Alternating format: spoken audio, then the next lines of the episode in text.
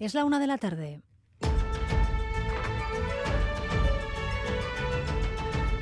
Crónica de Euskadi con María Cereceda.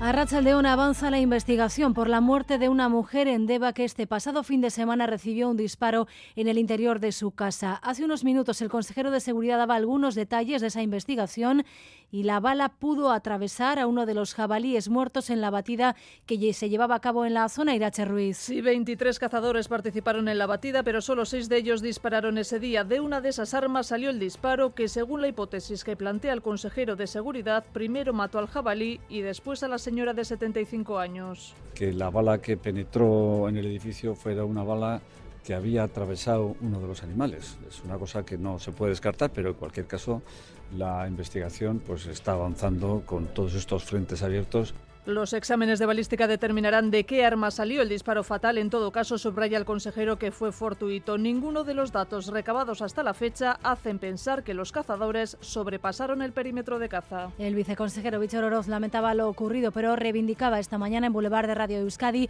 la importancia de las batidas para controlar la población de jabalíes que cada vez se acercan más a núcleos urbanos y que generan, entre otros inconvenientes, más accidentes de tráfico. Investigación también por abusos sexuales en Escolapios, la congregación da credibilidad a las denuncias de dos exalumnos que acusaron a un religioso fallecido el año pasado de agresiones ocurridas en los años 70 en Bilbao. No se descarta que aparezcan nuevos casos, Javier Madariaga de Bilbao, sí, en los escolapios de Bilbao era un secreto a voces. Damaso Ciordia, ya fallecido, abusaba de sus alumnos. Con el rumor entre las manos, la congregación envió el pasado verano un comunicado a exalumnos y familias explicando los indicios que pesaban sobre el cura y ese comunicado tuvo respuesta. Dos exalumnos denunciaron abusos. Ahora la investigación concluye que Ciordia fue un abusador y los escolapios piden perdón.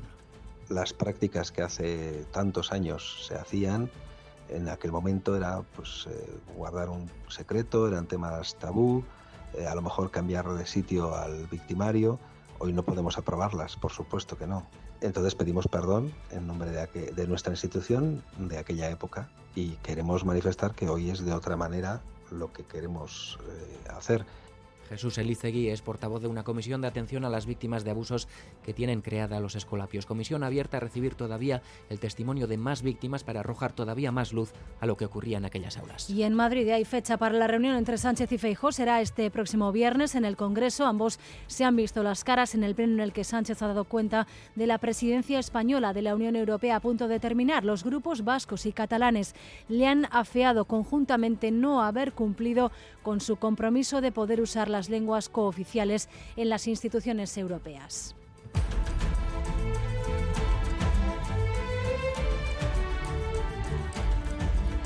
Y hoy se cumplen 50 años del atentado de ETA contra el entonces presidente del gobierno Luis Carrero Blanco.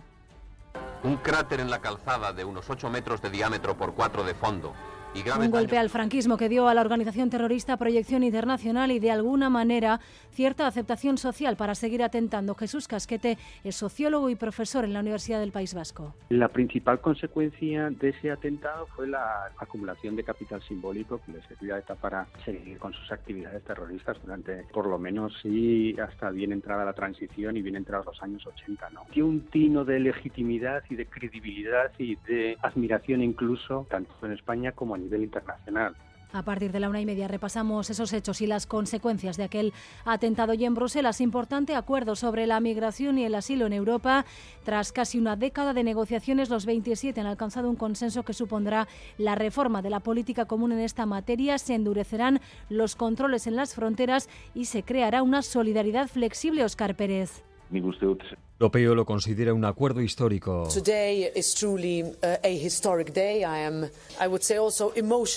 Es un momento emocionante para alguien como yo, decía la presidenta Roberta Metsola, nacida en Malta, en pleno Mediterráneo. El nuevo pacto refuerza los controles en las fronteras exteriores, establece la creación de centros de acogida o detención para migrantes irregulares y establece una solidaridad a la carta. En situaciones de crisis, todos los países deberán cooperar en la reubicación de migrantes. Quien quiera evitarlo deberá pagar 20.000 euros por cada migrante que rechacen en los próximos meses, Parlamento y Consejo deberán aprobar el pacto alcanzado esta madrugada. Además, ha fallecido a los 67 años el editor, traductor y escritor Jorge Jiménez Bench, fundador, director de la editorial Alberdania, jefe del servicio de euskera del Ayuntamiento de Irún, director de la revista Plasará, colaborador de Euskadi Ratia y de TV. Jiménez creó en 1993 esa editorial junto a Ignacio Mújica Iraola. Desde 2017 era su editor y director. Durante 14 años dirigió la Asociación de Editores en Lengua Vasca y entre 2013 y el 17 ocupó el cargo de director de investigación lingüística y coordinación del Gobierno vasco. Su gran amigo Ignacio Mújica Iraola destaca que la seriedad fue la principal característica mientras estuvo al frente de los editores vascos, algo habitual en su trabajo en otras facetas. Nik uste dut seriotasuna bererako erabiltzezuna hor erabiltzen saiatu zala, eh? eta nik uste dut gizon gainera ordenatua zela eta alegina egite zuela gauzak ondo egiten, eta hori antzemate zala bere lanetan. Titulares del deporte, César Pérez Gazola, Zarachaldeón. Arrachaldeón María, esta noche último encuentro del año para el Athletic en San Mamés y ante la Unión Deportiva Las Palmas a partir de las 9 de la noche, 9 y media. Comienza el partido, vuelve el capitán Iker Muniain. El equipo bilbaíno quiere despedir 23, 2023 con la décima victoria liguera de la temporada, un triunfo que les permitiría sumar 35 puntos en uno de los mejores arranques de curso de los últimos años. En segunda división, Eibar Sporting, esta noche en Ipurúa, los armeros muy necesitados después de la mala dinámica de marcadores, solo han sumado un punto de los últimos tres encuentros y lo Guernica después de todo el escándalo que hay a su alrededor tras la presunta agresión sexual del que fuera su eh, entrenador y su director deportivo Mario López, quiere centrarse hoy en lo deportivo. Complicado será en cualquier caso para las garnicarras. Hoy juega el Maloste tiene que remontar cinco puntos ante el Mechelen belga para seguir vivas en la Eurocup. En cuanto al tiempo, la lluvia va a seguir siendo protagonista en las próximas horas, lluvias que pueden ser localmente intensas, sobre todo cerca de la costa. El viento sopla hoy con fuerza y las temperaturas siguen siendo bajas. Tenemos 11 grados en Bilbao y en Bayona, 12 en Donostia, 7 en Gasteiz y 8 grados en Pamplona. En carreteras continúa cortada la Vizcaya 636 en el corredor del Cadagua a la altura de la salida hacia Alonsote y en sentido Bilbao no hay retenciones porque el tráfico se está desviando por la salida anterior, pero precaución si piensan pasar por esa zona. Gracias por elegir un día más Radio Euskadi y Radio Vitoria para informarse. Raúl González y Bea Leal están en la dirección técnica y Manuel Manterol en la coordinación. Crónica de Euskadi con María Cereceda. Ya hay fecha para la reunión entre Sánchez y Feijóo. El líder del Partido Popular ha escrito esta mañana al presidente para aceptar su propuesta y proponerle a su vez un orden del día en el que incluye la ley de amnistía, el acoso a los jueces, las negociaciones con los independentistas catalanes o la paralización de la moción de censura en Pamplona. El encuentro será el viernes en el Congreso, donde hoy han tenido también un cara a cara público plagado de reproches y sarobaza. Sí, después de dos semanas de tira y afloja cuenta de la reunión entre Sánchez y Feijo, el líder popular hoy finalmente ha dado el brazo a torcer, ha aceptado reunirse con el presidente este viernes, acepta la reunión sí, pero poniendo sus exigencias encima de la mesa. Pide que en el orden del día se incluya hablar sobre la ley de amnistía y sobre paralizar la moción de censura de Pamplona. Ni se menciona la renovación del CGPJ. Recordemos que será uno de los puntos a tratar que proponía el presidente, la renovación del Consejo, la financiación autonómica y la eliminación del artículo 40 el término disminuido de la Constitución. Sánchez hoy en el Pleno ha aplaudido que Feijo haya rectificado. Por supuesto, como le he expresado en varias ocasiones, cabe añadir todo lo que usted considere y desee. Eh, en otras palabras, diálogo cuando quiera, como quiera, sobre lo que quiera y donde quiera. Pero diálogo y no berrinche. A lo que Feijo responde. Como quiera, sin mediador. Donde quiera, en Ginebra no, en el Congreso de los Diputados. ¿Cuándo? El próximo viernes. ¿Y cómo? Sin soberbia, sin imposiciones y con un orden del día oficial. ¿Será usted capaz, señor Sánchez? Yo sí. Pues aunque sea inédito reunirse en el Congreso en vez de la Moncloa, así lo acaba de decir el presidente en tribuna, Sánchez acaba de aceptar que la reunión será aquí en el Congreso este próximo viernes. En ese mismo pleno, Sánchez ha hecho balance de, de la presidencia española de la Unión Europea y entre las críticas a su actuación, los grupos vascos y catalanes han coincidido, Isaro, en afearle lo ocurrido con las lenguas cooficiales en Europa. Ese compromiso, le han dicho, no lo ha cumplido. Sí, la oficialidad del euskera, el catalán y el gallego en Europa. Esa ha sido la gran asignatura pendiente de Sánchez durante su presidencia del Consejo Europeo para el bloque de investidura. Los grupos nacionalistas le han pedido más ambición para que las lenguas cooficiales sean también oficiales en Europa. Afeaban al presidente no haber logrado ese compromiso adquirido, tanto Mercedes Purúa desde Bildu como Aitor Esteban desde el PNV. Gure herriaren aldarrikapen historikoa da Europako beste hizkuntzen eskubide berberak izan ditzagun. El reconocer nuestro idioma en las instituciones de la Unión Europea sería una forma de hacer una Europa más conciliar. animo y le pido que no cejen ese empeño.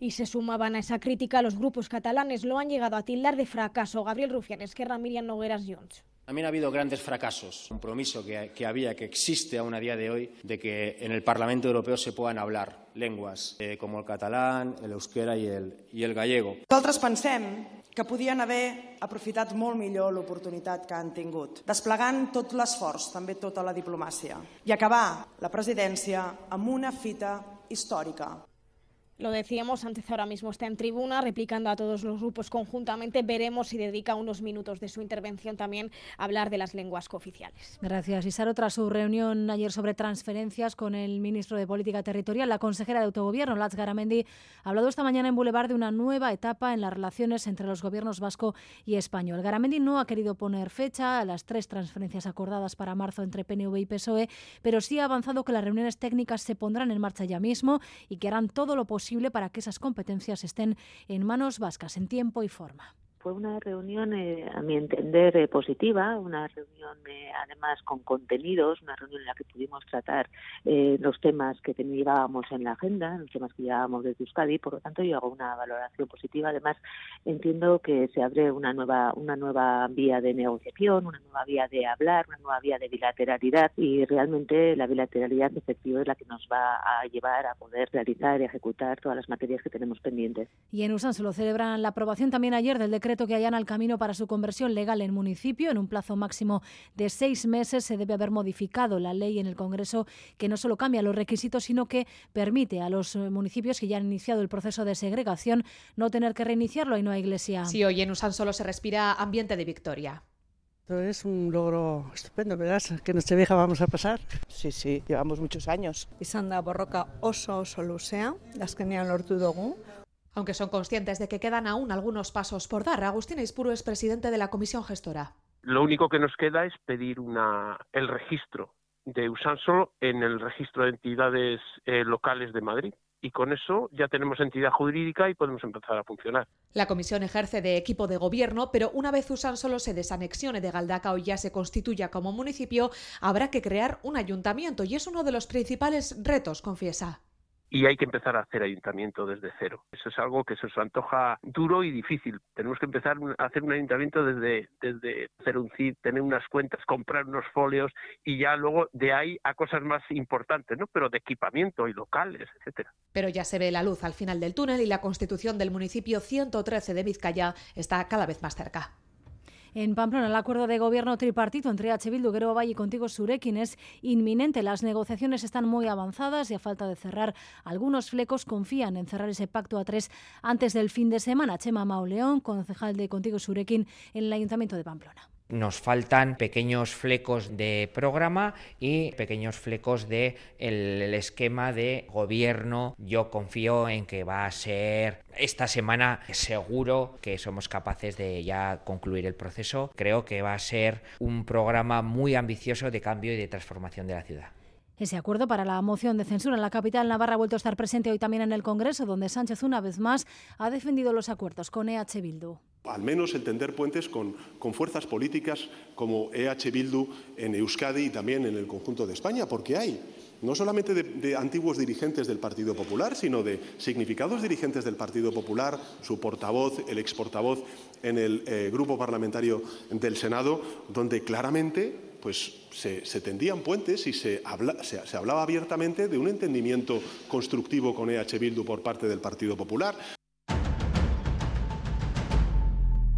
Se lo decíamos en portada, avanza la investigación por la muerte en Deva de una mujer que recibió este pasado fin de semana un disparo en el interior de su casa. El consejero de Seguridad ha dado algunos detalles de esa investigación sobre una batida cercana y parece que la bala pudo atravesar a uno de los jabalíes muertos en esa batida que se estaba llevando a cabo en la zona. Irache Ruiz. Sí, la batida fue autorizada por la Diputación, participaron 23 cazadores y solo seis de ellos dispararon. Además, cerca de la casa en la que vivía la víctima se hallaron dos jabalíes muertos y a la espera de los resultados definitivos definitivos, el consejero de Seguridad plantea una nueva hipótesis, que el disparo matara al animal y posteriormente a la señora de 75 años. Está pendiente la necropsia de los animales porque de los animales abatidos eh, que cayeron en el entorno más cercano a la casa, eh, hay alguno que tiene em, en entrada, orificio de entrada y de salida. Podría ocurrir, en fin, es una hipótesis que se baraja, que la bala que penetró en el edificio fuera una bala que había atravesado uno de los animales. Es una cosa que no se puede descartar.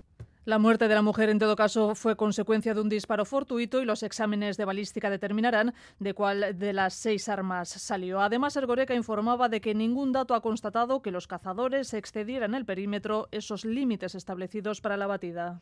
Al margen de lo ocurrido en Deva, lo cierto es que las batidas de jabalíes se presentan como necesarias. Así lo defienden las federaciones de caza, pero también el gobierno vasco. La proliferación de estos animales acarrea problemas como el aumento de accidentes en carretera y Manuel Manterola. Sí, por eso es importante la actividad de los cazadores de jabalíes, lo dice el viceconsejero de Agricultura, Pesca y Política Alimentaria del gobierno vasco, Villor Oroz. Si no hubiera cazadores, habría que hacerlo de otra forma. Oroz entrevistado en Boulevard tienen que ser, responsables en su actividad, pero necesitamos la actividad de esos cazadores. Eh, si no, si, la caza se terminase hoy en día, tendríamos que poner eh, o guardas o algún sistema para poder limitar esas poblaciones. Eso lo vamos a tener que hacer.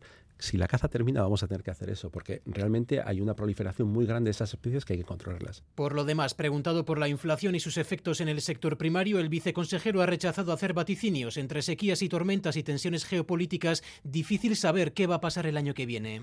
Todo eso al final pues nos hace estar ante la tormenta perfecta en algunos sectores. Han sido años, la verdad es que muy, muy, muy difíciles para nuestro sector. Si se traslada rápido, tenemos una inflación y el consumidor tiene un problema. Y si no se traslada lo suficientemente rápido, es el productor el que tiene un problema. Con lo cual, eh, la verdad es que es un, un, equilibrio muy difícil de mantener. Sobre las cuotas de pesca, su aumento general es una buena noticia que necesariamente advierte Oroz debe ir acompañada de una gestión que haga rentable su pesca. Una y casi 17 minutos de la tarde, Álava tiene garantizada la deflación del 2,5% en el IRPF el año que viene. El gobierno en minoría, que forman PNV y PSE, necesita al menos un apoyo para sacarlo adelante en el pleno del viernes y será el Partido Popular que, tras el portazo a los presupuestos forales, sí ha llegado a un acuerdo con el gobierno en esta cuestión. Y es que, a cambio de su apoyo, PNV y PSE han votado a favor hoy de cinco propuestas de los populares, también en materia fiscal y no a Iglesia. Esta mañana, PNV y PSE han apoyado cinco enmiendas del PP que elevan la deflactación del IRPF hasta el 3% en algunos casos, como personas con discapacidad o dependencia o nuevos emprendedores que inicien su actividad en la zona rural. Además, se ha aprobado también duplicar la aminoración de la cuota a los alaveses que viven en núcleos de menos de 500 habitantes para paliar los efectos de la despoblación en la zona rural. A cambio, el PP apoyará ese 2,5% de deflactación general en el IRPF en el pleno del próximo viernes. Ana Morales es portavoz adjunta del PP en las Juntas Generales. Yo creo que a la vista del posicionamiento del PNV y el Partido Socialista, el Partido Popular va a garantizar en Álava se va a aplicar una deflactación el próximo ejercicio. Una deflactación que para el Partido Popular debería ser mayor que la que plantea el Gobierno, pero sí que es cierto que se va a poder llevar a cabo aunque defenderán un 3% generalizado. Es el primer acuerdo entre Gobierno y populares tras cerrar la puerta a estos últimos a apoyar los presupuestos forales, lo que el Gobierno, recordemos, achacó a la cercanía de las elecciones.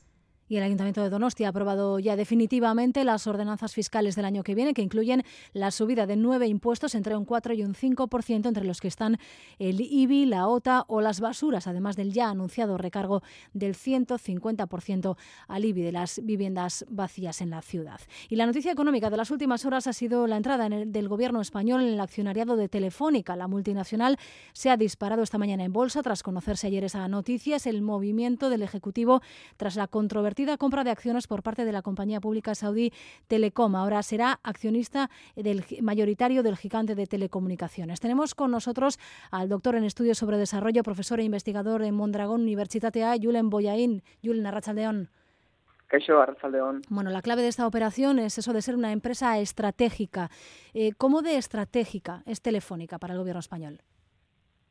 Bueno, al final, como bien decías, no parte de, esa primera compra por parte de, Arabia Saudí, ¿no? Es un movimiento que, hay que entenderlo primero para saber por qué el gobierno de España da este otro paso, ¿no? Y es, bueno, pues eh, al final que esos países árabes, por así decirlo, a medida que el mundo avanza hacia transición a energías renovables, lo que busca es pues reducir su dependencia de esos combustibles fósiles y esos países proveedores de petróleo pues lo que hacen es tratar de mantener su poder llegando y diversificando por así decirlo las inversiones que hacen en el extranjero no por qué es un sector estratégico básicamente por dos cuestiones claves. En primer lugar porque el sector de, las telecomunicaciones supone o puede llegar a suponer no si es controlado por por terceros por así decirlo no un riesgo para la seguridad nacional. Al final mm, Telefónica eh, maneja datos sensibles de varios sectores, entre ellos, por ejemplo, el sector de la defensa de España, ¿no? Y es una parte crucial pues, de la infraestructura de, de, de, de telecomunicaciones de España. ¿no? Y en segundo lugar, por la influencia extranjera que, que hay en esa empresa estratégica, ¿no? Eh, y la pregunta que nos surge es hasta qué punto debe permitirse ¿no? que inversiones extranjeras en sectores clave de la economía pues se lleven adelante no por eso el gobierno lo que hace con esto es pues convertirse ahora en el mayor eh, accionista de, de Telefónica. Uh -huh. ¿Había otra opción de mantener ese control una vez que Saudi Telecom tenía ese 9,9% de las acciones de Telefónica? No, es muy es muy complicado. Es decir, puede haber otra opción, ¿no? Que pasaría por la nacionalización completa de, de Telefónica, ¿no? Pero en este caso al final lo, que ha hecho el gobierno es comprar el 10%, convertirse en el máximo accionista, porque eh, Arabia Saudí eh, ostenta en, este momento el 9,9%, ¿no? Y lo que hace es pues tratar, por así decirlo, eh, bueno, controlar, aunque sea de forma parcial, la, empresa. ¿Y hasta qué punto puede un gobierno hacerse con acciones de una compañía sin que hablemos de esa nacionalización? ¿Qué, es, qué ocurre también en otros países de nuestro entorno? Bueno, al final un gobierno lo que puede hacer es utilizar sus recursos y, y tomar partido, ¿no? En, en, en, estas operaciones que se llevan a cabo en el día a día, ¿no? Es decir, nos llevamos la mano a la cabeza, por así decirlo, porque lo hace un gobierno, pero diariamente se transaccionan, por así decirlo, en bolsa eh, miles de, de, acciones de Telefónica, ¿no? De todos modos, recordemos también que Telefónica eh, era una empresa pública, es decir, nació como una empresa pública que se privatizó eh, a través mediante el gobierno de Felipe González y posteriormente el de Aznar, ¿no? Finalizó en el 97 y el dinero que ha dejado de recaudar el Estado, más allá del poder que puede tener ostentar una empresa como Telefónica, ¿no? Por salirse de Telefónica en estos últimos años asciende a casi 24 mil millones de euros, ¿no? Estamos hablando que Telefónica solo en 2022 tuvo un beneficio neto de más de 2 mil millones de euros. Bueno, pues eh, Julen Boyain, doctor de Estudios sobre Desarrollo, profesor e investigador de Mondragón Universidad, gracias por estar un día más en Crónica de Euskadi, por ayudarnos a entender este tipo de operaciones complejas. Un saludo. Crónica de Euskadi, con María Cereceda. Investigación también por abusos sexuales en Escolapios. La congregación da credibilidad a las denuncias de dos exalumnos que acusaron a un religioso fallecido el año pasado de agresiones ocurridas en los años 60 en Bilbao. No se descarta ahora que puedan aparecer nuevos casos, Javier Madariaga. Sí, el cura Sobón. Así han descrito ya algunas de las víctimas a Damas Ociordia en los medios. Y es que lo de los abusos de este cura era un secreto a voces. De ahí que los Escolapios se pusieran manos a la obra el pasado verano con un comunicado a exalumnos y familias explicando estos indicios que pesaban sobre Ciordia y dos exalumnos han dado el paso al frente pues son personas de 60 años, más de 60 años, que por supuesto pues han, sabido, tenido que afrontar la vida con, con, esto, con esta mochila. Yo diría que son personas valientes y por eso dan este paso de denunciar, que son personas que a la vez saben que contribuyen a que la verdad y, y la claridad y la educación mejore Investigadas las denuncias, han llegado las conclusiones y los escolapios confirman que Damaso Ciordia era un depredador. Muerto el victimario, el proceso tampoco es que sea más fácil como puede parecer a simple vista. Tener el victimario fallecido puede resultar más difícil pues porque no puedes apelar a él ni puedes contrastar con él y porque a lo mejor alguna de las víctimas se manifiesta que le hubiera gustado hablar con él o saber si pide perdón o recibir su, su petición de perdón Damaso Fiordia, que por cierto fue jefe de estudios de los Escolapios en Bilbao en los 70. Ahora los Escolapios piden perdón, ayer en forma de comunicado, hoy por boca de su portavoz. En aquel momento era pues eh, guardar un secreto, eran temas tabú, eh, a lo mejor cambiar de sitio al victimario. Hoy no podemos aprobarlas, por supuesto que no. Entonces pedimos perdón Jesús Elicegui es portavoz de una comisión de atención a las víctimas de abusos que tienen creada los propios escolapios. Comisión abierta a recibir todavía el testimonio de más víctimas para arrojar todavía más luz a lo que ocurría en aquellas aulas. Hemos intentado recoger los testimonios de quienes fueron abusados en los escolapios, pero abierto este proceso de reparación, prefieren por el momento guardar silencio. Y la Archanza alerta del incremento del número de robos y de hurtos en estas fechas. Es víspera de Santo Tomás, también de cenas navideñas. Las aglomeraciones se multiplican estos días y aunque se incrementan también los dispositivos de seguridad, el llamamiento es a extremar las precauciones. Tampoco debemos descuidar la seguridad, por ejemplo, de los domicilios, sobre todo en caseríos, casas unifamiliares, adosados, en las que debemos tener cuidado, cerrar bien las puertas y las ventanas y si nos vamos de viaje, no informar a desconocidos ni publicar en redes sociales ese, ese hecho. Prestar atención a la existencia de marcadores en nuestros portales o puertas de vivienda Escuchábamos a Javier Zabaleta, portavoz de la Archanza en Guipúzcoa, alertando sobre ese incremento de los robos. También son fechas de más compras por Internet y aumentan las estafas. Uno de cada cuatro delitos en Euskadi se cometen ya a través de Internet. Hoy se ha puesto en marcha el nuevo servicio de cibersainza con una advertencia. La ciberseguridad necesita el doble de trabajadores de los que actualmente buscan empleo en este sector. Irache Ruiz. El 70% de los vascos teme ser víctima de un ciberdelito. Proteger a la ciudadanía, las empresas y las instituciones públicas es el reto de Cibersainza que hoy echa a andar. El director de la agencia, Javier Dieguez, advierte además de un reto paralelo. El tejido vasco debe saciar la necesidad de talento digital porque faltan expertos en ciberseguridad. Entre 2021 y 2024 el problema no se ha solucionado. Es más, se está agravando. Se estima que la brecha el año que viene será del 100%, con 42.000 personas buscando empleo y una demanda de 83.000. El consejero Ercorec advierte de que ciberprotegernos es un reto de país. Es un reto de país, con una alianza interinstitucional, por supuesto, pero con una sólida alianza también público-privada. En lo que va de año se han registrado 20.000 delitos en la red en Euskadi, se han estafado aquí 26 millones de euros.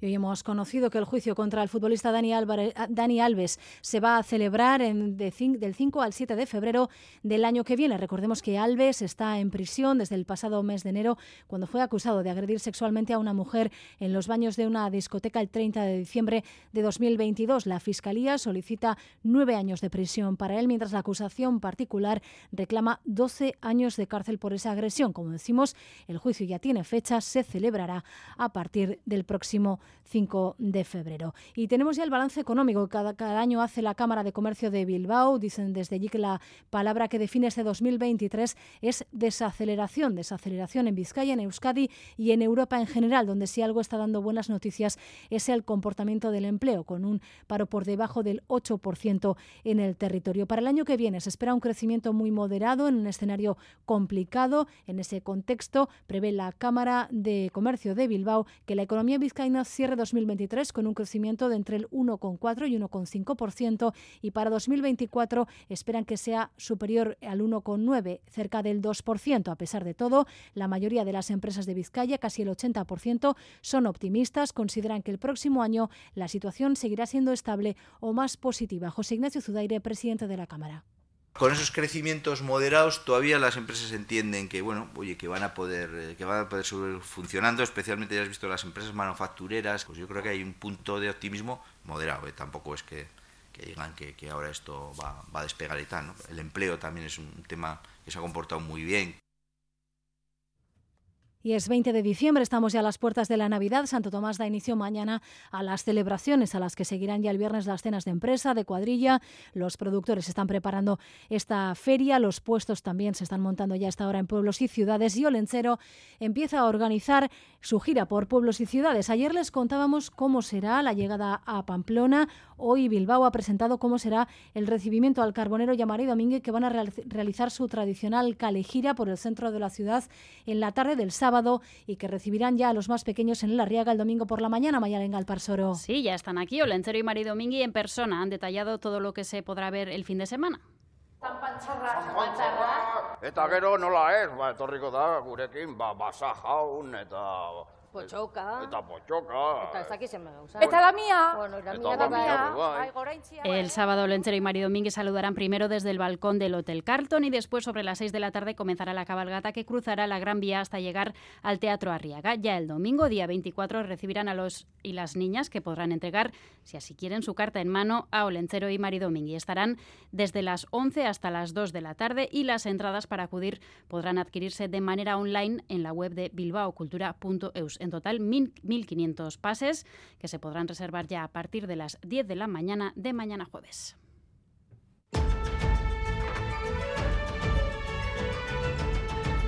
Crónica de Euskadi con María Cereceda.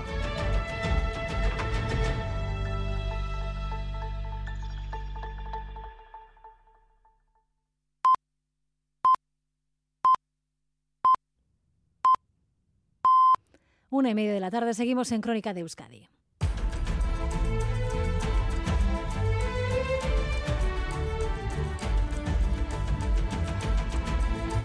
Actualizamos la previsión del tiempo con Euskalmete, Gusquiña y Turrioza, Arrachaldeón. Arrachaldeón, durante la tarde seguiremos con lluvias. Se producirán en forma de chubascos y serán algo más locales y ocasionales que por la mañana. Afectarán principalmente a la vertiente cantábrica. En la mitad sur serán esporádicos y entre chubascos se pueden abrir algunos tímidos claros. El viento del noroeste seguirá siendo intenso, con rachas fuertes en zonas expuestas, especialmente en el litoral y en el eje del Ebro. Y mañana seguiremos con lluvias y viento intenso con chubascos ocasionales y dispersos. Afectará más de la vertiente cantábrica, pero lloverá significativamente menos que hoy. En cuanto a la temperatura, pocos cambios. A partir de las 2 y cuarto, Quirol al día, Deportes en Radio Euskadi. Vamos ya con un avance de esos contenidos con César Pérez Gazola, León de nuevo. Ahora se María, esta noche último encuentro del año para el Athletic en Samamés y ante la Unión Deportiva Las Palmas a partir de las 9 y media de esta noche. Vuelve el capitán a la lista Iker Muniain. El equipo bilbaíno quiere despedir 2023 este año con la décima victoria liguera de la temporada. Un triunfo, una victoria que les permitiría sumar 35 puntos en uno de los mejores inicios de curso de los últimos años. Y Valverde, el técnico rojiblanco, no tiene miedo, dice la euforia que hay en el entorno de la Predic por la buena marcha del equipo. No, no lo tengo por qué tener miedo. O sea, vamos, lo que tenemos que intentar, vuelvo a decir, es aprovechar cuando ganas, pero es que ni podemos tener miedo cuando perdemos, ni podemos tener miedo cuando ganamos. El valor de la victoria, pues sí, es, es importante porque todas las victorias son importantes, pero no deja de ser un partido. Es que después de un partido siempre llega otro y llega tienes la misma eh, obligación y habrá otras dificultades que tenemos que superar, pero todos sabemos que esto del fútbol es... Pero es lo mismo que en las derrotas, que parece que se acaba el mundo y sin embargo tienes una oportunidad nueva. Y mañana juega la Real Sociedad en Cádiz. Estará, por cierto, Bryce Méndez, en recuperación express del gallego, solo ocho días después de ser operado de la fractura del cúbito. El Alavés juega en Mendizorroza contra el Real Madrid y Osasuna en Mallorca vuelve a la lista de Arrasate Quique Barja. En segunda división, el Eibar Sporting esta noche en Ipurúa. Los armeros muy necesitados después de la mala dinámica de marcadores de las últimas semanas. Solo han sumado un punto en los últimos eh, tres encuentros. Ahora mismo y tras la victoria de Racing de Santander anoche, está fuera el Eibar de la zona de playoff de ascenso, o sí, si gana recuperaría esa plaza. Joseba Echeverría.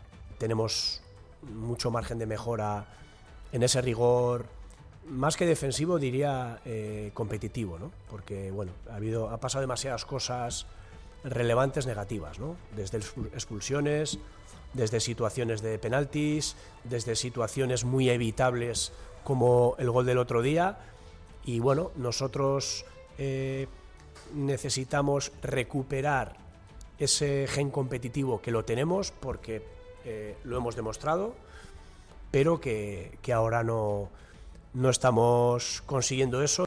Baloncesto, lo integra Guernica, después de todo el escándalo que hay a su alrededor, quiere centrarse hoy en lo deportivo. Difícil será de todos modos para el conjunto Guernicarra. Antes del partido habrá un acto de desagravio y después una rueda de prensa del club. Un club que ya ha anunciado que se va a personar como acusación en el proceso que haya abierto por agresión sexual contra Mario López. Hoy juega lo Maloste y debe remontar el equipo Guernicarra cinco puntos ante el Messel en Belga para seguir el Eurocup. Lucas Fernández es el técnico de lo Guernica ser capaces de mostrar solidez en la defensa del uno contra uno, en el rebote defensivo, en nuestro control de pérdidas, en ser sólidos a la hora de compartir el balón.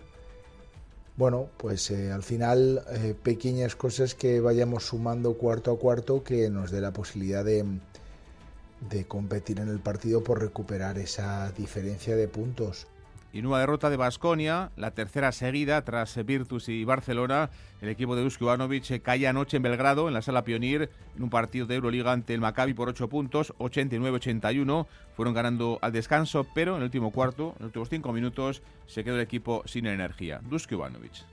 Sí, bueno, yo creo que hemos hecho un partido bastante correcto y, en defensa y en ataque hasta últimos 3-4 minutos cuando no, no hemos tenido esta claridad en nuestro ataque.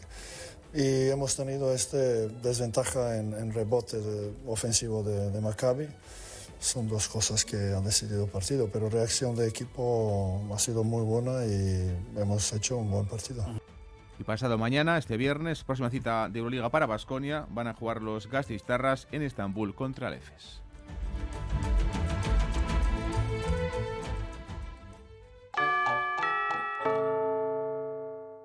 Este viernes en el Eurojackpot de la 11 por solo 2 euros hay un bote de 78 millones.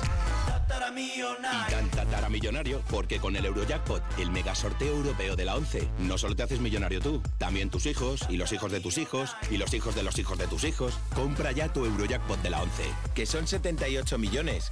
Eurojackpot de la 11, millonario por los siglos de los siglos. A todos los que jugáis a la 11, bien jugado. Juega responsablemente y solo si eres mayor de edad. Este jueves en Boulevard, Denis Ichaso, el delegado del gobierno en Euskadi, a las ocho y media en Radio Euskadi y ETV2.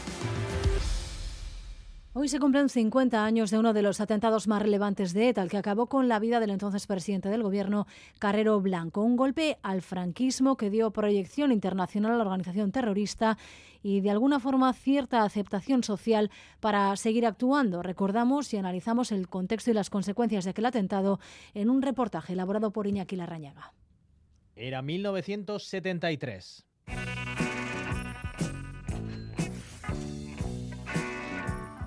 Pink Floyd se abría camino en pantalones de campana mientras las tropas americanas huían de Vietnam. La OMS suprimía la homosexualidad de la lista de enfermedades y Motorola realizaba la primera llamada con un teléfono móvil.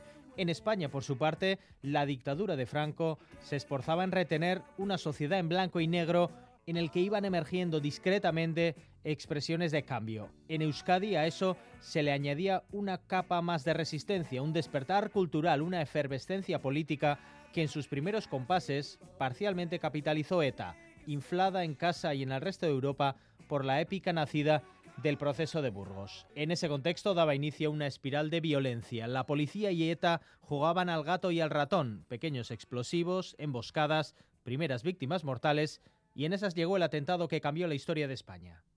Un cráter en la calzada de unos 8 metros de diámetro por 4 de fondo y graves daños en los edificios colindantes provocó el potente explosivo colocado por los terroristas que dieron muerte en Madrid al presidente del gobierno, almirante don Luis Carrero Blanco. ETA llevaba dos años recopilando información para este magnicidio y contaba con todo lo necesario para materializar su primer plan, que era el secuestro.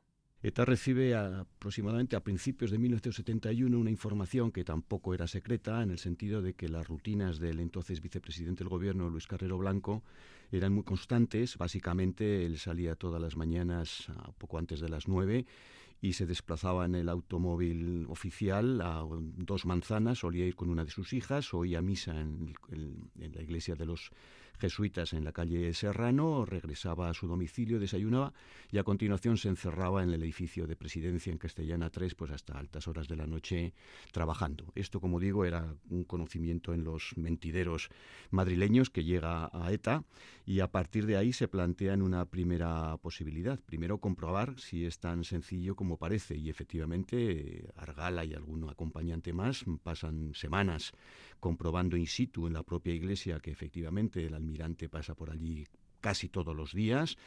Carrero Blanco era un símbolo del régimen dictatorial de Franco, un objetivo, no obstante, sorprendentemente sencillo. Lo ha explicado el historiador Antonio Rivera, autor de El día en el que ETA puso en jaque al régimen franquista. Un plan, el del secuestro, frustrado en el verano del 73.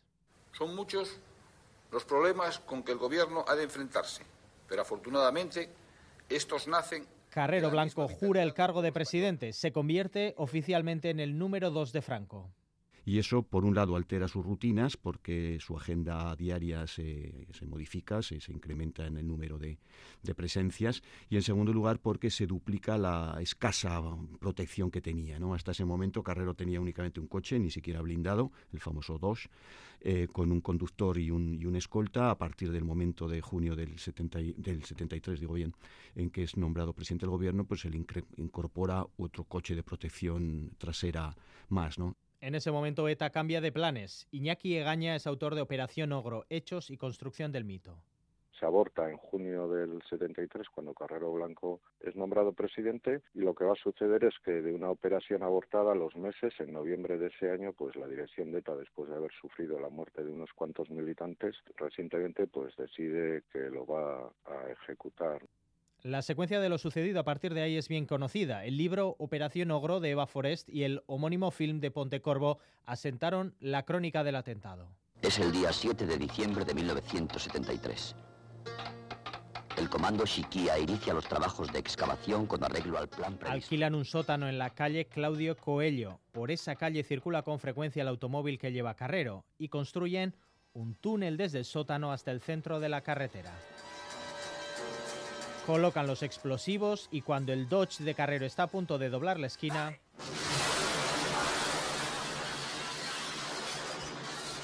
El automóvil se eleva hasta saltar por encima de un edificio de cuatro plantas.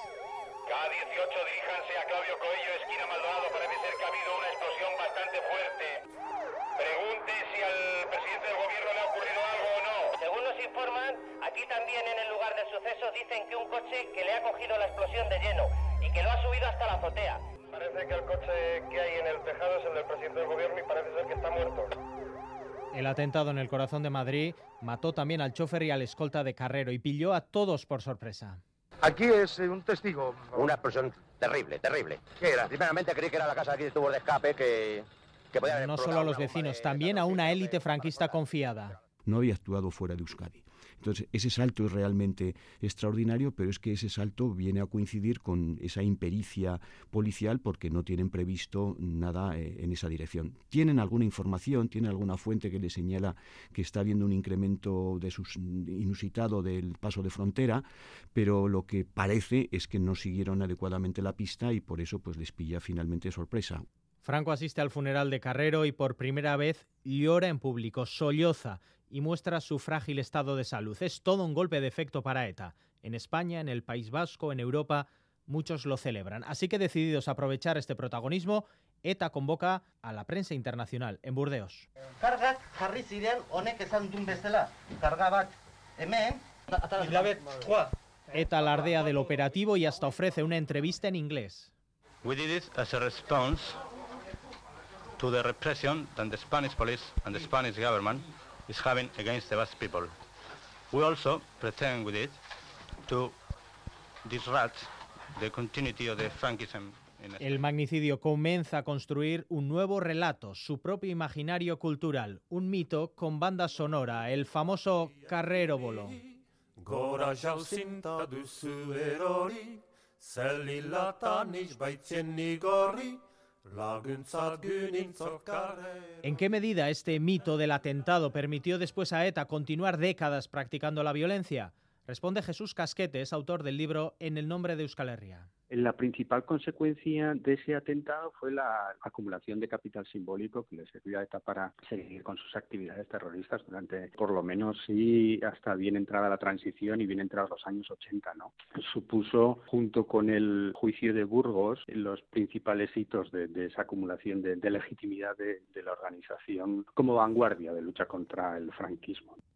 Y el cocinero del restaurante Mugaritz de Rentería va a ser el invitado del espacio 12 minutos de ETV esta noche a las 9 y 35. Entrevistado por Arancha Ruiz, Andoni Luis Aduriz hará un repaso de su trayectoria y hablará sobre la cocina que elabora en el Mugaritz y que cuenta con dos estrellas Michelin. Yo suelo explicar que a la gente la dejamos en una mesa a la deriva. Entonces no hay coordenadas para que la gente entienda. Nosotros no pensamos en, ensaladas, verduras. Aquí nosotros cuando em, estamos haciendo una elaboración no estamos pensando en eso, en un plato de carne, aquí estamos pensando en un desafío, en una técnica nueva, en, a veces trabajamos sobre conceptos que pueden ser la ligereza o el origen, un poco lo que se te presenta delante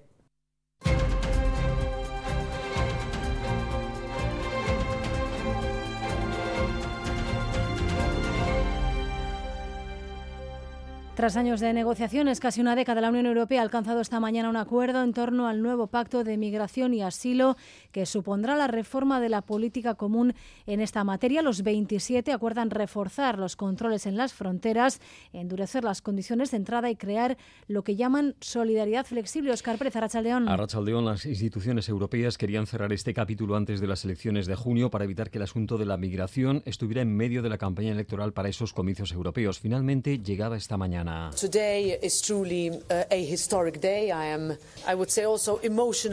Hoy es un día histórico, es un momento muy emocionante para alguien como yo que viene de una isla en el Mediterráneo, decía la presidenta del Parlamento, la maltesa Roberta Metsola. En las negociaciones han participado representantes de los diferentes grupos políticos y al final han llegado a un acuerdo en torno a cinco nuevos reglamentos que suponen incrementar los controles en las fronteras exteriores de la Unión Europea. Además, se va a reforzar el proceso de identificación de migrantes hasta que se resuelven los expedientes y se creará una solidaridad a la carta o solidaridad flexible, como decías. ¿Qué quiere decir esto? Pues que los 27 van a estar obligados a ayudar a un socio que esté desbordado por la llegada de migrantes y tendrán que acoger en su territorio a parte de esas personas, pero dispondrán de una alternativa, pagar una compensación por cada migrante que rechacen. Por cada traslado rechazado deberán abonar 20.000 euros. Uno de los ponentes ha sido el eurodiputado Juan Fernando López Aguilar. None of us is happy Nadie de nosotros está feliz, nadie puede salir de estas negociaciones enteramente feliz, explicaba López Aguilar sobre las dificultades de este diálogo entre posturas políticas e intereses estatales muy distintos. Todos han tenido que hacer un esfuerzo. Para lograr un equilibrio razonable y aceptable entre compartir la responsabilidad y la solidaridad, decía el eurodiputado socialista. El objetivo es reubicar a 30.000 migrantes al año mediante mediante este sistema desde los países de primera llegada como Italia, Grecia o España. Cuando los migrantes lleguen de forma irregular, el pacto incluye su ingreso en instalaciones especiales. Il sera en effet nécessaire d'avoir des lieux d'accueil à la fois Será necesario disponer de lugares de acogida para poder realizar el estudio de las solicitudes de asilo, explicaba la eurodiputada ponente Fabienne Keller. Podrán estar retenidos en esos centros especiales hasta 18 meses. A este pacto de migración y asilo le falta ahora la aprobación del Parlamento y Consejo Comunitarios, lo que esperan que ocurra en los próximos meses. Otra legislación sobre migración es también noticia, la nueva ley francesa aprobada esta pasada noche por la Asamblea Nacional. El apoyo de la extrema derecha de Marine Le Pen esa ley ha provocado una nueva crisis en el gobierno galo, Oscar. Sí, y la razón fundamental es que desde el primer texto, que fue rechazado hace una semana en esa misma asamblea, al que se ha aprobado esta noche hay notables diferencias y todas han supuesto que la ley se incline hacia la derecha, tanto que, como decías, ha recogido incluso el apoyo de reagrupación nacional. Solo unas horas después de votar a favor, el propio gobierno galo se está replanteando ahora algunos aspectos de la ley, incluso dice que las podría recurrir en el constitucional, recurrir la ley que acaban de aprobar, cuando menos sorprendente. Nos vamos a París. Iñaki Esnal, cuéntanos a Rachaldeón.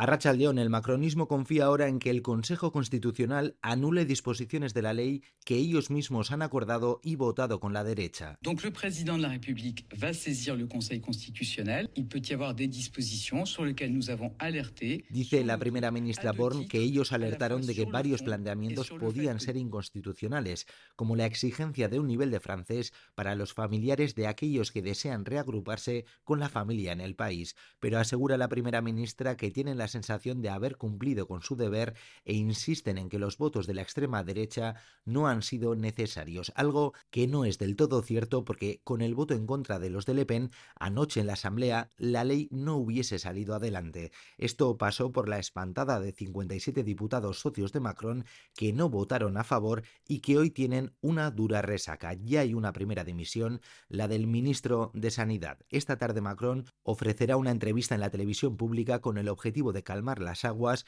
porque en el macronismo muchos se preguntan dónde quedó aquello de ni de izquierdas ni de derechas cuando acaban de aprobar una ley de inmigración apoyada y celebrada por los extremistas. Sobre la guerra en Gaza, uno de los principales líderes de Hamas ha viajado a Egipto para negociar e intentar alcanzar un nuevo alto el fuego. Ismael Haniyeh, el líder de la rama política de Hamas, ha llegado a El Cairo para negociar un nuevo intercambio de rehenes y presos con Israel. Hamas exige un alto el fuego para que eso ocurra. Mientras tanto, el Consejo de Seguridad de la ONU va a volver a reunirse esta tarde y va a tratar de limar las diferencias para buscar un consenso en torno a una resolución que reclame una pausa en la guerra de Gaza y evite el veto de Estados Unidos. Israel, mientras tanto, ha seguido hoy con sus bombardeos y operaciones militares esta mañana ha atacado un hospital en la ciudad de Rafah. Otra noticia destacada, esta vez en Estados Unidos, es la decisión del Tribunal de Colorado de dejar fuera a Donald Trump de las primarias republicanas en ese estado. Sí, Trump vuelve a hacer historia y el Tribunal Superior de un estado, el de Colorado, toma esa decisión porque considera que estuvo implicado en una insurrección, la de enero de 2020 que derivó en el asalto al Capitolio. Los jueces interpretan que la decimocuarta enmienda de la Constitución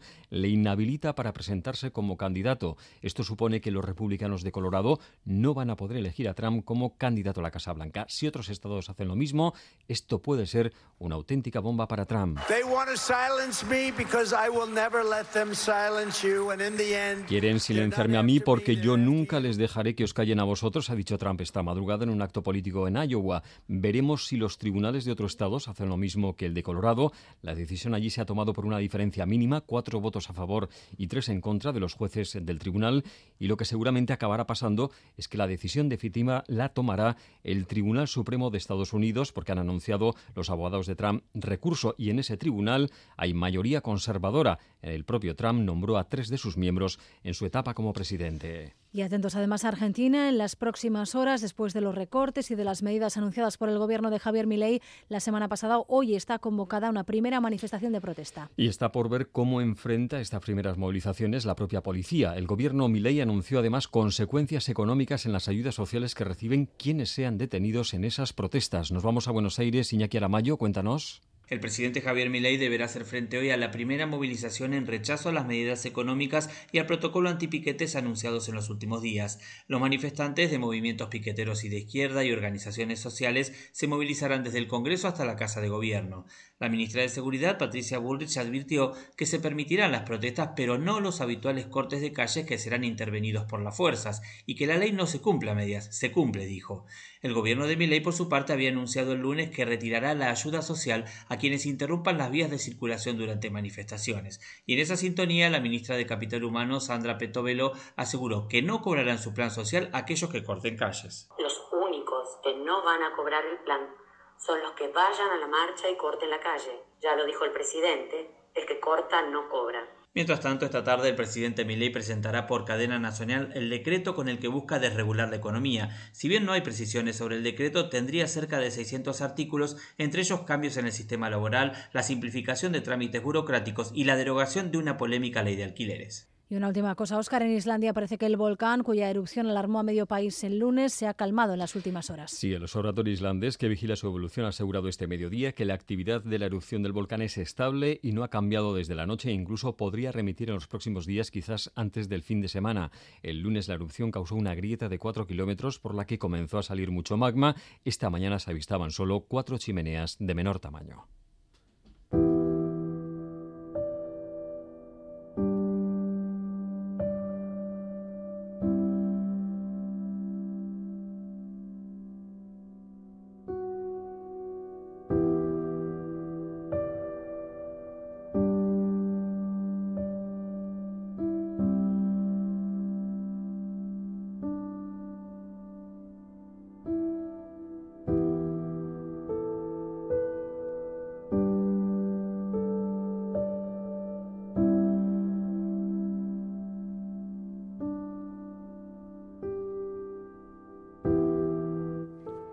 Decíamos en portada, el editor, traductor y escritor Jorge Jiménez Becha, fundador y director de la editorial Alberdania, ha fallecido a los 67 años. Jiménez fue jefe del servicio de euskera del Ayuntamiento de Irún, director de la revista Plazará, colaborador de Euskadi Ratia y ETV y creó en 1993 la editorial Alberdania junto a Ignacio Mújica Iraola. Desde 2017 era su editor y director. Mújica ha recordado en Euskadi Ratia que conoció a Jorge Jiménez a finales de los 80 y que fruto de esa amistad fue la editorial Alberdania. Larogeiko urte bukaera aldea ezagutu genuen, elkar, bera plazarako zuzendaria zen. Plazara aldizkaria irunen ateatzen zen aldizkari bat zen, eta, bueno, ba, gauza batzuk eskatu zizkidan anargitaratzeko, eta arrezkero, ebili ginen eh, beste lagun batzukin eh, zerbait egin nahian, hasieran aldizkari bat egin gote genuen, eta ez dakizer, eta azkenean gauzatu zen, ba, laro eta mairuan, sortu genuen, biok sortu genuen alberdani argitaretxearekin. Ideia zera gura, argitaretxe bai. Durante 14 años, eh, Jiménez dirigió la Asociación de Editores en Lengua Vasca y entre 2013 y 2017 ocupó el cargo de director de investigación lingüística y coordinación del gobierno vasco. Su padre, el guardia civil retirado José Jiménez Mayoral, murió en atentado de ETA en 1982.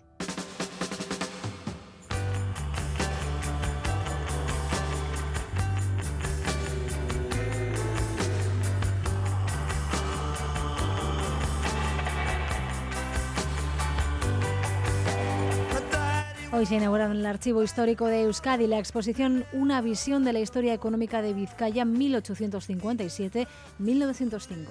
Se trata de una de las tres exposiciones contempladas en el acuerdo firmado por el Gobierno vasco y el BBVA para depositar, custodiar y difundir los fondos documentales empresariales, familiares e institucionales del banco.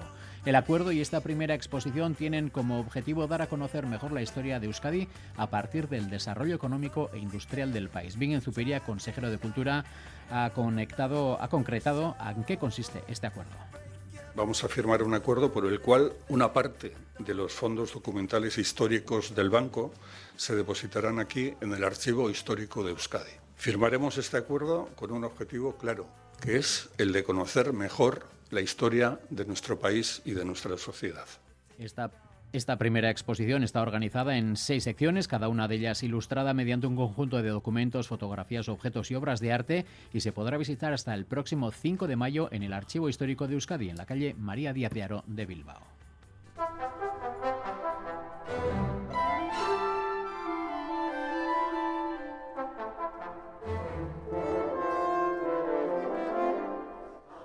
Concierto de Navidad de la Bilbao Orquesta, Orquesta Sinfónica, hoy, mañana, en el Palacio Euskalduna, los dos días a partir de las siete y media de la tarde. Dos nacionalidades y cuatro géneros musicales alientan un programa donde la expresión enlaza con el buen gusto y el deseo de entretener. La voz ha preparado con mimo un programa con obras de Germaine Taillefer, la hija musical de Eric Satie, Nino Rota, un compositor más conocido por el gran público por su trabajo en el cine, otro italiano, Otorino Respighi y Francis Poulenc. Es un programa ecléctico donde se unen música religiosa como la de Poulenc con otra más, digamos, popular, como decimos, como la de Nino Rota.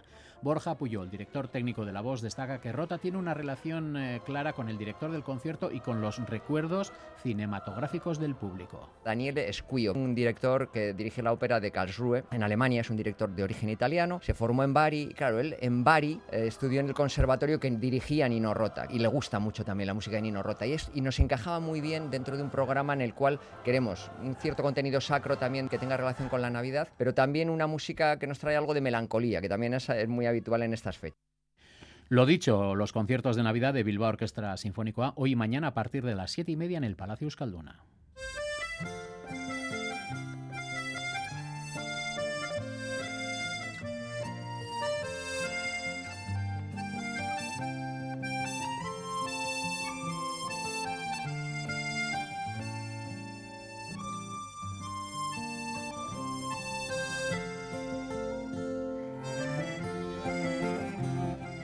Esta tarde comienza en Pamplona la octava edición del festival Otras Luces. Proyecciones de videoarte, instalaciones lumínicas y un espectáculo de música contemplan la programación que se desarrollará hasta el 7 de enero. Las fachadas de la Ciudadela acogerán las proyecciones.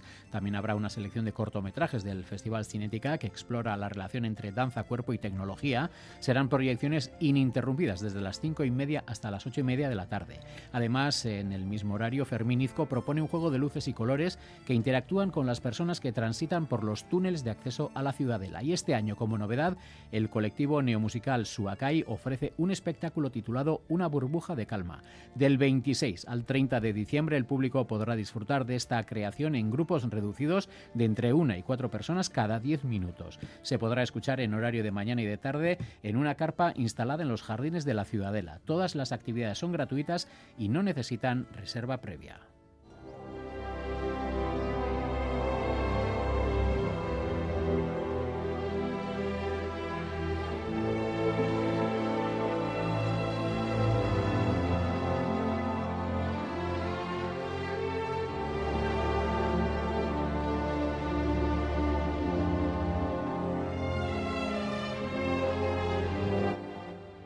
Nos despedimos recordando que Sinfonieta de Pamplona ofrecerá un concierto especial para dar la bienvenida a las Navidades. Bajo la batuta de Caroline Collier, 67 músicos interpretarán un amplio repertorio de bandas sonoras como entre otras este Memorias de África, ET, James Bond o Frozen, un viaje de cine para el público a partir de las 8 de la tarde en la sala principal de Baluarte.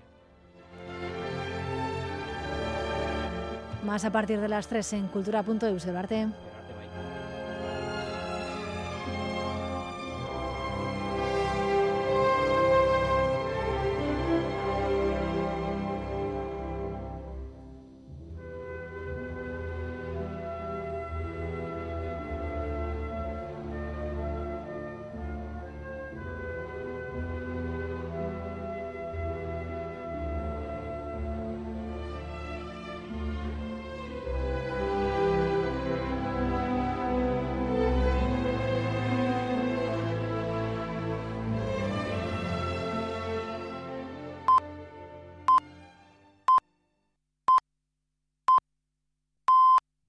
Son las 2 de la tarde.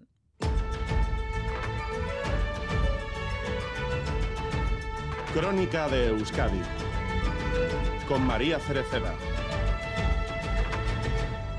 Gracias por elegir un día más Radio Euskadi y Radio Vitoria para informarse. En los próximos 15 minutos vamos a tratar de condensar para ustedes lo principal de esta jornada y comenzamos por esa investigación que avanza sobre la muerte de una mujer en Deva este pasado fin de semana que recibió un disparo en el interior de su casa. Parece claro que procedía de una batalla de una batida cercana. Ahora no se descarta que esa bala llegara a la casa tras atravesar a uno de los jabalíes muertos en la batida Irache Ruiz. Sí, en esa batida autorizada por la Diputación participaron 23 cazadores y solo los seis de ellos dispararon cerca de la casa en la que vivía la víctima. Se hallaron dos jabalíes muertos y a la espera de los resultados definitivos, el consejero de Seguridad plantea una nueva hipótesis, que el disparo matara a un animal y posteriormente a la señora de 75 años. Está pendiente la necropsia de los animales porque de los animales abatidos eh, que cayeron en el entorno más cercano a la casa, eh, hay alguno que tiene en entrada, orificio de entrada y de salida. Podría ocurrir, es una hipótesis que se baraja,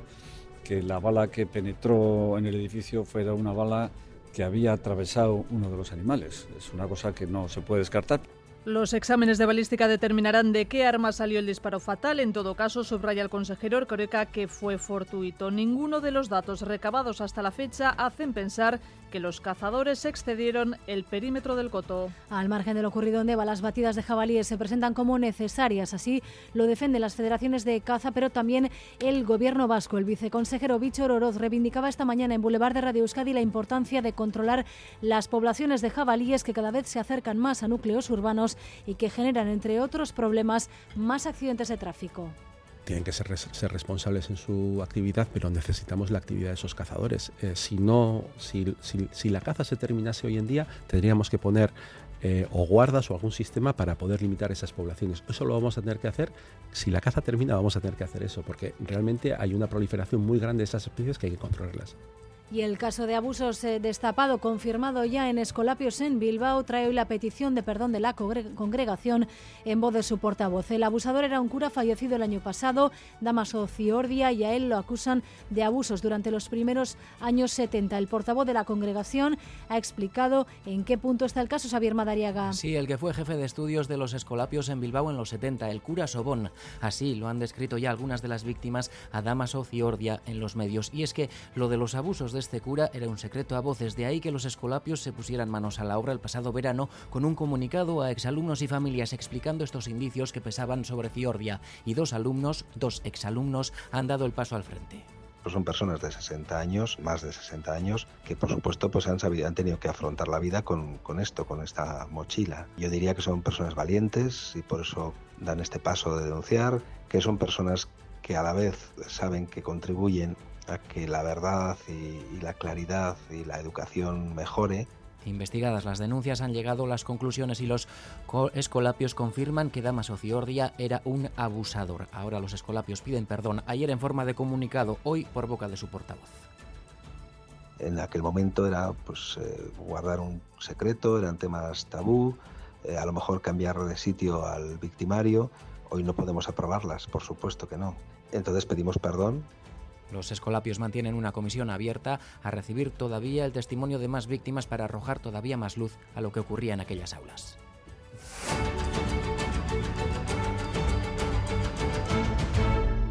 En Madrid ya hay fecha para la reunión entre Sánchez y Feijóo. El líder del Partido Popular ha escrito esta mañana al presidente para aceptar su propuesta y para proponerle a su vez un orden del día en el que incluye la ley de amnistía, el acoso a los jueces, las negociaciones con los independentistas catalanes o la paralización de la moción de censura en Pamplona. El encuentro será el viernes en el Congreso, donde hoy ha tenido también un cara a cara público plagado de reproches y sarbaza. Sí, después de dos semanas de tira y afloja, por fin hay fecha para la reunión entre Sánchez y Feijóo. Será este viernes y se hablará, entre otros asuntos, de las reuniones del PSOE con Junts, de la ley de amnistía y de paralizar la moción de censura en Pamplona. Asuntos que ha exigido incluir en el orden del día el PP. Sánchez ha aplaudido la rectificación de Feijóo, le pide aún así entendimiento y que abandone el berrinche. Pero Feijóo ha querido dejar claro en tribuna cuáles son sus exigencias. Como quiera, sin mediador. Donde quiera. En Ginebra no, en el Congreso de los Diputados. ¿Cuándo? El próximo viernes. ¿Y cómo?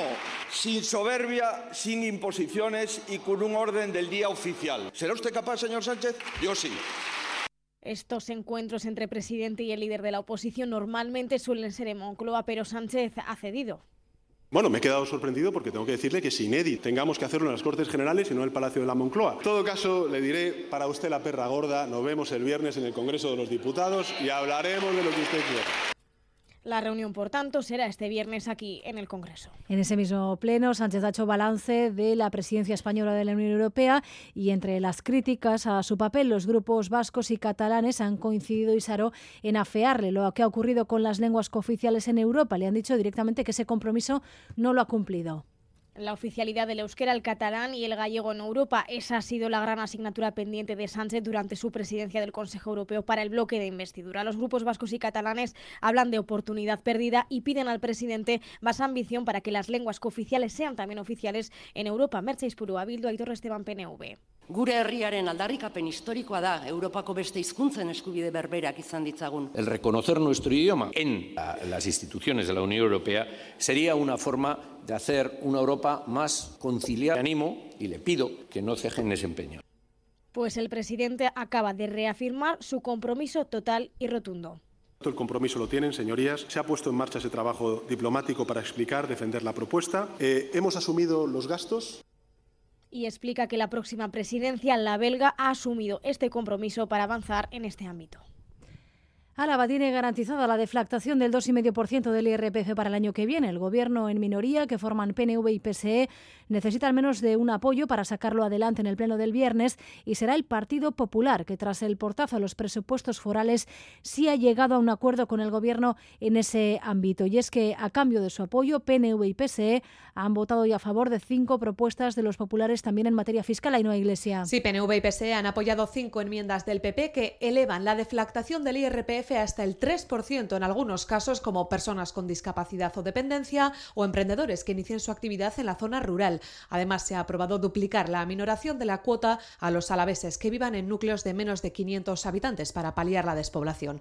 A cambio, el Partido Popular apoyará ese 2,5% de deflactación general en el, en el IRPF en el pleno del próximo viernes. Es el porcentaje que fijó el Consejo Vasco de Finanzas, pero que tiene que aprobar cada territorio. Ana Morales es portavoz adjunta del PP en las juntas. Yo creo que a la vista del posicionamiento del PNV y el Partido Socialista, el Partido Popular va a garantizar que en Álava se va a aplicar una deflactación el próximo ejercicio. Una deflactación que para el Partido Popular debería ser mayor que la que plantea el Gobierno, pero sí que es cierto que se va a poder llevar a cabo. Primer acuerdo entre Gobierno y populares tras cerrar la puerta a estos últimos a apoyar los presupuestos forales, algo que el Gobierno achacó a la cercanía de las elecciones autonómicas. También el Ayuntamiento de Donostia ha aprobado ya definitivamente las ordenanzas fiscales del año que viene, que incluyen la subida de nueve impuestos entre un 4 y un 5%. Entre ellos están el IBI, la OTA y las basuras, además del ya anunciado recargo del 150% al IBI de las viviendas vacías. Usan solo celebra hoy la aprobación del decreto por parte del Gobierno español que allana el camino hacia su constitución legal como municipio. La rebaja de 5.000 a 4.000 habitantes, el mínimo para poder ser un municipio propio, se ha publicado ya en el BOE esta misma mañana. La comisión gestora, que está al frente de Usan solo, ve cada vez más cerca su independencia efectiva de Galdacao, aunque son conscientes de que aún hay trabajo por delante. Agustina Izpuru es su presidente. Se ve la luz al final del túnel y se ve el trabajo. Ahora ya no hay excusas, ahora, ahora hay que trabajar. Lo único que nos queda es pedir una, el registro de Usansolo en el registro de entidades eh, locales de Madrid y hay que empezar a hacer ayuntamiento desde cero. Y la Ertzaintza alerta del incremento del número de robos y de hurtos en estas fechas. Es víspera de Santo Tomás, de cenas navideñas. Las aglomeraciones se multiplican estos días y aunque se incrementan también los dispositivos de seguridad, el llamamiento es a extremar las precauciones. También son fechas de más compras por Internet, aumentan las estafas. Uno de cada cuatro delitos en Euskadi se cometen ya a través de Internet. Hoy se ha puesto en marcha el nuevo servicio de Cibersainza con una advertencia. La ciberseguridad necesita el doble de trabajadores de los que actualmente buscan empleo en este sector, Irache Ruiz. El 70% de los vascos teme ser víctima de un ciberdelito. Proteger a la ciudadanía, las empresas y las instituciones públicas es el reto de Cibersainza que hoy echa a andar. El director de la agencia, Javier Dieguez, advierte además de un reto paralelo. El tejido vasco debe saciar la necesidad de talento digital porque faltan expertos en ciberseguridad. Entre 2021 y 2024 el problema no se ha solucionado. Es más, se está agravando. Se estima que la brecha el año que viene será del 100%, con 42.000 personas buscando empleo y una demanda de 83.000. El consejero Ercorec advierte de que ciberprotegernos es un reto de país. Es un reto de país, con una alianza interinstitucional, por supuesto, pero con una sólida alianza también público-privada en lo que va de año se han registrado 20.000 delitos en la red en Euskadi. Se han estafado aquí 26 millones de euros. El monasterio de Belloca, a 15 kilómetros de Bayona, se convertirá en viviendas para personal sanitario que llega a trabajar a esa zona. Los monjes que lo habitaban, una docena, dejaron ya hace un año las instalaciones en manos de la Fundación Hábitat y Humanismo y esta ha empezado ya con las obras de remodelación para tratar de atajar en parte el problema de la vivienda en la zona. Andoni Liceaga. Edificado en 1875, Beloc está en una colina de Aurti. Visto el problema de la vivienda, la Fundación Habitat y Humanismo ha decidido ofrecer espacio a personal sanitario. Hervé Grifaton. Logement social se. Centros de salud y hospitales han de renunciar al personal de enfermería. Prepararemos a ese efecto 20 espacios precisamente en las antiguas celdas de los monjes, desde estudios de 22 metros cuadrados a los 60 metros cuadrados con tres habitaciones será principalmente para profesionales que trabajan en Bayona y en Campo. En un principio serviría para que los recién llegados tengan un tiempo hasta encontrar otra cosa. Aún han de hacer trabajos de renovación por un valor de 3 millones de euros. Habrá otro espacio para quien quiera hacer pequeñas estancias siguiendo de alguna manera la tradición benedictina de acogida. Y sigue otra de las tradiciones, la de la producción de queso de oveja. Van a hacer formación profesional e integración laboral en ese sector. La docena de benedictinos que quedaba sigue volviendo para la oración de vez en cuando, han guardado esos lugares en el monasterio y viven en el cercano monasterio de monjas de Santa Escolástica y es 20 de diciembre. Santo Tomás da inicio mañana a las celebraciones a las que seguirán ya el viernes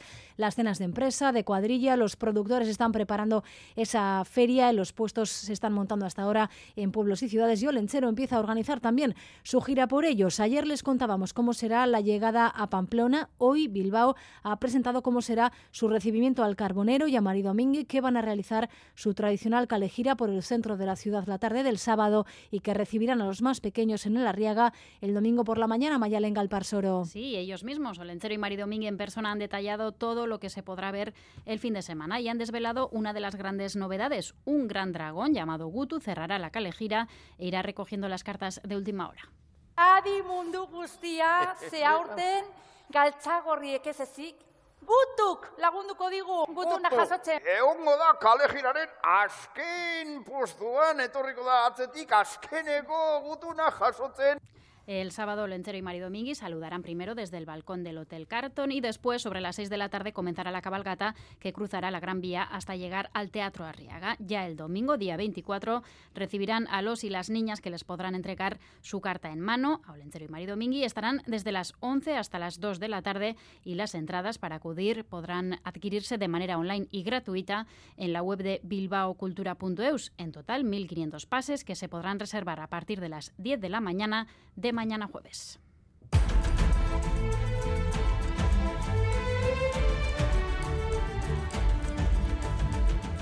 Y vamos cerrando edición, lo hacemos actualizando la previsión del tiempo con Euskalmete, Gusquiña y Turrios Arrachaldeón. Arrachaldeón, durante la tarde seguiremos con lluvias. Se producirán en forma de chubascos y serán algo más locales y ocasionales que por la mañana. Afectarán principalmente a la vertiente cantábrica. En la mitad sur serán esporádicos y entre chubascos se pueden abrir algunos tímidos claros. El viento del noroeste seguirá siendo intenso, con rachas fuertes en zonas expuestas, especialmente en el litoral y en el eje del Ebro. Y mañana seguiremos con lluvias y viento intenso, con chubascos ocasionales y dispersos. Afectará más de la vertiente cantábrica, pero lloverá significativamente menos que hoy. En cuanto a la temperatura, pocos cambios. Gracias por elegir un día más Radio Euskadi y Radio Vitoria para informarse. Raúl González y Bea Leal han estado en la dirección técnica y Manuel Manterola en la coordinación. Besterik es Vierarte. Crónica de Euskadi con María Cereceda.